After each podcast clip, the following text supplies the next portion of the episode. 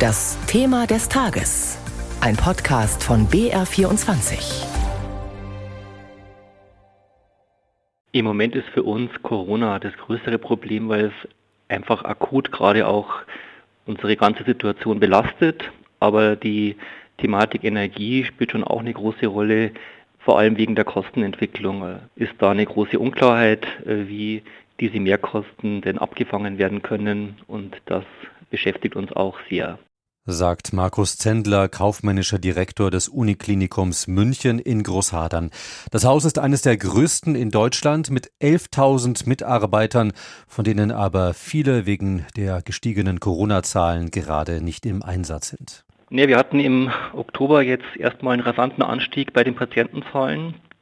Allerdings ist das größere Problem fast schon das fehlende Personal, weil wir müssen die ja äh, sehr oft testen und dadurch sind uns jetzt in der letzten Woche 550 Mitarbeiter wegen einem positiven Corona-Test ausgefallen, sodass wir teilweise in der Früh erst schauen müssen, wie viele Leute da sind, wie viele Betten wir betreiben können, teilweise Stationen nochmal geschlossen werden müssen. Und das wirkt sich natürlich auch auf die Motivation bei den Mitarbeitern aus, weil die Belastung für die, die da sind, extrem hoch ist. Corona und die Energiekrise. Die Krankenhäuser in Deutschland befinden sich derzeit in einer extrem schwierigen Situation. Hinzu kommen noch große Personalprobleme in der Pflege. In unserem BR24 Thema des Tages schauen wir jetzt auf die Situation in den bayerischen Kliniken. Meine Kollegin Claudia Schaffer hat dazu mit Jens Derberg-Wittram gesprochen, dem Geschäftsführer und medizinischen Direktor der Romit Kliniken in Rosenheim. Die Belastung des Personals und der Personalmangel und die Belastung des Personals hat mit zweieinhalb Jahren Corona-Krise besonders zu tun, vor allen Dingen in der Region Rosenheim, die wir die eine der am meisten belastenden Regionen Deutschlands waren und zusätzlich zu dieser enormen Belastungssituation und auch den akut hohen Krankheitsausfällen von Kolleginnen und Kollegen, die Corona haben oder auch kein Corona haben, kommt jetzt die Energiekrise on top. Was heißt das für eine Klinik wie Ihre in Rosenheim?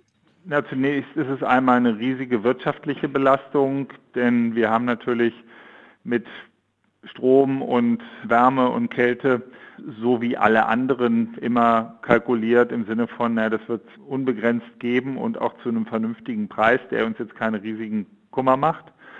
Und jetzt ist es natürlich so, dass mit den explodierenden Preisen, die wir in den Privathaushalten kennen, entsprechende Preisentwicklungen auch auf die Kliniken sich niederschlagen. Und dabei lernen wir, dass Kliniken echte Energiefresser sind und dass überproportionale Steigerungen der Energiekosten in dem Bereich uns riesige und man muss auch sagen wirklich unlösbare Probleme machen können. Sehen Sie denn da irgendein Potenzial für Energieeinsparungen bei Ihnen?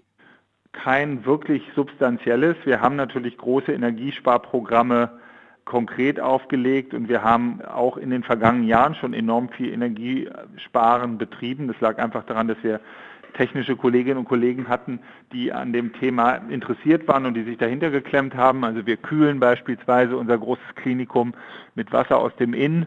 Wir heizen es im Winter mit Wasser aus dem Inn und solche Geschichten. Also wir machen schon relativ viel und wissen, dass wir da im Vergleich sehr gut dastehen. Aber es hilft nichts. Krankenhäuser sind einfach unglaubliche Energieverschwender.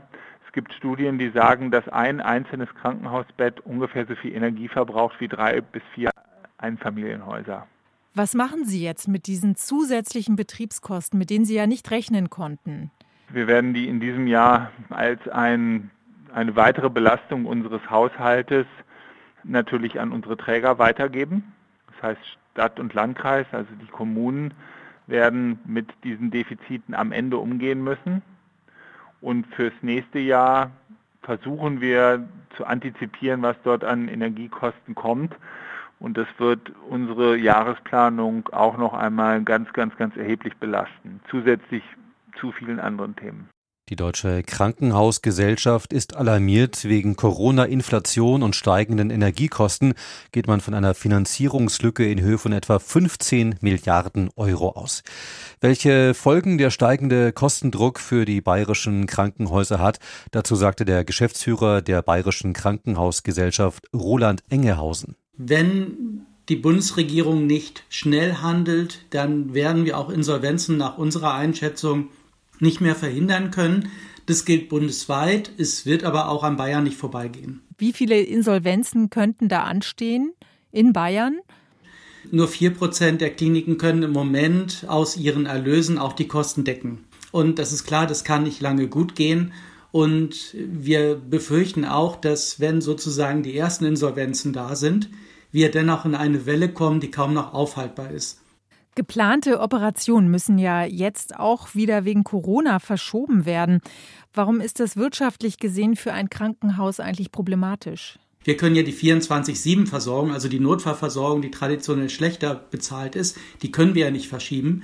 Und deswegen müssen wir gerade eigentlich die Leistungen, die normalerweise auch die Erlöse ein bisschen stärken, die müssen wir liegen lassen. Und das ist nicht nur problematisch dann für die Patientinnen und Patienten, sondern erhöht auch nochmal den finanziellen Druck in den Kliniken. Jetzt laufen ja Gespräche zwischen dem Bundesgesundheitsminister und dem Bundesfinanzminister über Krankenhaushilfen.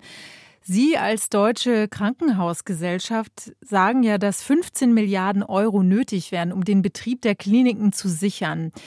Was, wenn es so eine Zusage am Ende nicht gibt? Ja, die 15 Milliarden beziehen sich sozusagen auf die Energiekosten und die allgemeinen Sachkostensteigerungen. Für Bayern gerechnet äh, wäre das auch eine entsprechende Summe, die auf jeden Fall weit über zwei Milliarden liegen würde, die wir sozusagen jetzt als Risiko haben für dieses und nächstes Jahr. Eigentlich muss Bundesgesundheitsminister Lauterbach auch überhaupt nicht verhandeln mit Herrn Lindner, sondern er muss das Gesetz auf die Realität anpassen und die Realität sind halt extreme Kostensteigerungen. Lauterbach plant ja tatsächlich auch eine Krankenhausreform. Zum Beispiel hat er gesagt, ab Januar sollen dann alle geeigneten Behandlungen ambulant durchgeführt werden. Dadurch würde dann Personal beispielsweise im Nachtdienst eingespart werden. Ist das denn wirklich realistisch? Die Idee, die dahinter steht, ist durchaus in Ordnung und die ist auch zu begrüßen. Wenn es heißt ab Januar, dann haben wir dort große äh, Zweifel, weil es gibt ja gar kein Gesetz dazu, sondern das ist im Moment erstmal nur eine Idee. Und das, was uns ein bisschen ärgert, wenn ich das sagen darf, ist das Versprechen dann an der Stelle auch Richtung der Pflegefachperson, dass damit deutlich weniger Nachtschichten möglich wären. Das ist absolut unrealistisch. Deswegen denken wir, es ist der richtige Weg, es ist aber keine seligmachende Lösung, sondern das ist ein Weg, in den man einsteigen sollte und der dann sicherlich einen Transformationsprozess von zwei, drei Jahren bedingt, bis es auch zu spürbaren Entlastungen in der Pflege käme sagt Roland Engehausen von der Bayerischen Krankenhausgesellschaft im Gespräch mit Claudia Schaffer. Und das war unser BR24 Thema des Tages zur Situation in den bayerischen Kliniken vor dem Hintergrund von steigenden Corona-Infektionen und explodierenden Energiepreisen.